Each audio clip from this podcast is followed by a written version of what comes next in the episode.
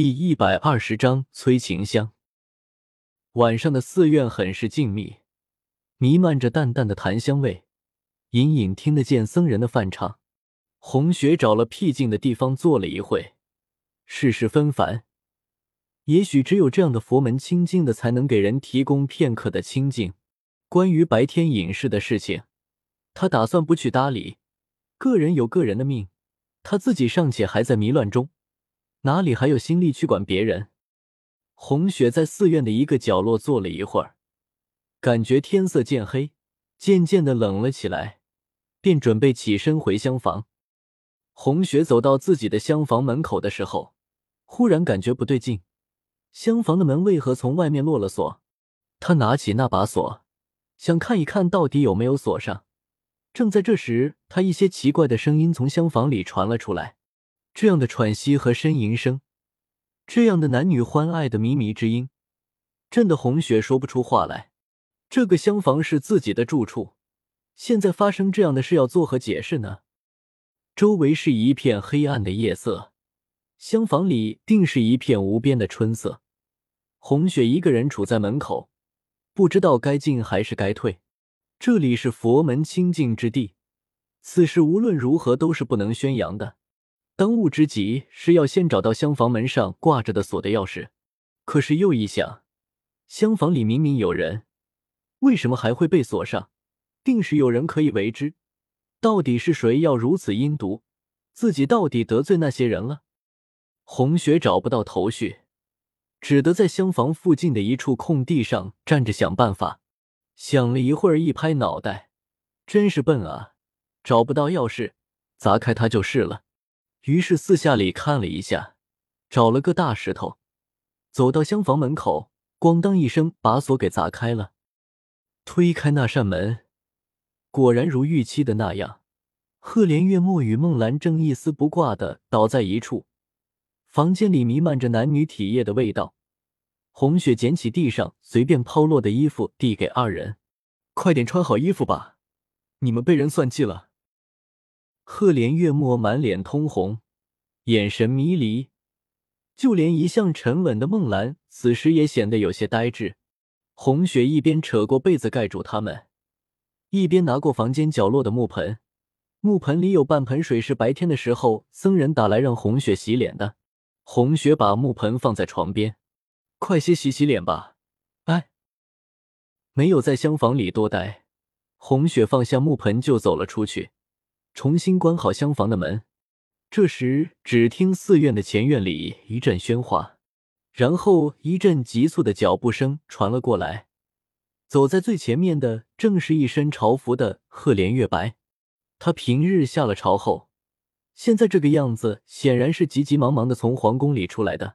赫连月白的后面跟着新调到他身边服侍的陆公公，还有一小队侍卫。赫连月白不知什么缘故。一脸的怒气，这样的怒气很是少见。平日里他都是一副老谋深算的狐狸模样，就算是发怒，多半也是演戏给人看的。今天的怒气却是很直接的，很真实的怒了。快点指给朕看，皇后住在哪一间厢房？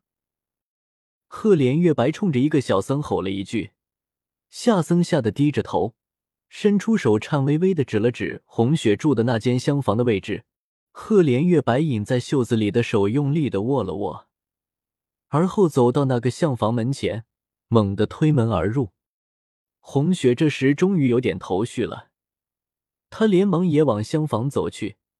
厢房里一片混乱，赫连月墨终于清醒点了，看见凭空突然出现的皇上和皇后，年少英俊的脸上很是尴尬，而孟兰则是蜷在床榻的一角。抱着双腿瑟瑟发抖，赫连月白没有质问他们两个，而是在厢房里四处看了看，轻轻的吸了吸鼻子。这里被人下了催情香，中此香者神志迷乱，不行鱼水之欢的话，便会七窍流血而死。红雪一听，仔细闻了一下，空气里果然有一种奇怪的香味，忙打开窗子，换一换空气。经过了刚才的事，赫连月墨有些愣神，他感觉像是做梦一样，梦里明明是和小兰一起的，可是为什么醒来之后抱在怀里的人却是一个不相干的丫头？孟兰许是受了惊吓，蜷在一角，抖得厉害。红雪不忍心，拿起床上的被褥裹住她的身子。孟兰，不要怕，皇上会为你做主的，不要怕。说着，将孟兰搂在怀里，轻声安抚。赫连月墨脸色红一阵白一阵之后，重重的在桌上捶了一拳，便想速速离开这里。这次的错犯的太离谱了。正在这时，赫连月白抓住他的胳膊：“你小子就打算这样一走了之？”月末只得跪下来：“微臣知错，请皇上责罚。”赫连月白下午的时候。原本在勤政殿与几位大臣商议放款赈灾的事情，忽然听闻暗卫来报说皇后与莫城相同处一事还从外面落了锁，感觉不太妙，便直接出了勤政殿，叫了几个侍卫，直接赶往护国寺了。堂堂佛门清净之地，你竟然做出这样禽兽之事！念在你与孟小姐本就有婚约的份上，朕就罚你半年的俸禄。另外，你与孟小姐的婚期提前到下月初。微臣谢皇上，微臣告退。难为赫连月墨一身的狼狈，还能有条不紊的行礼告退。月墨退了出去后，皇帝走到红雪跟前：“此事你无需担心，朕自会查明一切。你帮孟小姐收拾一下，即刻回宫去吧。”说完，转身出去了。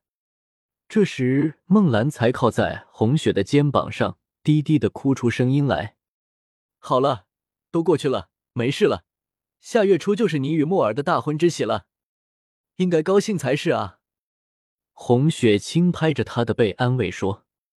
孟兰抬起头看着红雪，缓缓的说：“他一直都在叫小兰，虽然我的名字有个兰字，可是我知道他叫的人不是我。”听了他的话。红雪有那么一刻心里漏了一拍，随即笑着说：“胡说什么？小兰就是你，你就是小兰，是你自己会错了意。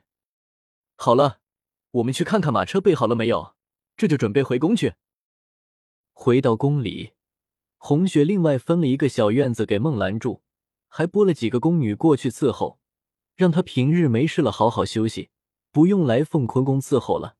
经过护国寺的那件事后。孟兰虽然还是以前那样的不喜言辞，可是神色间却多出了几分忧伤和悲戚。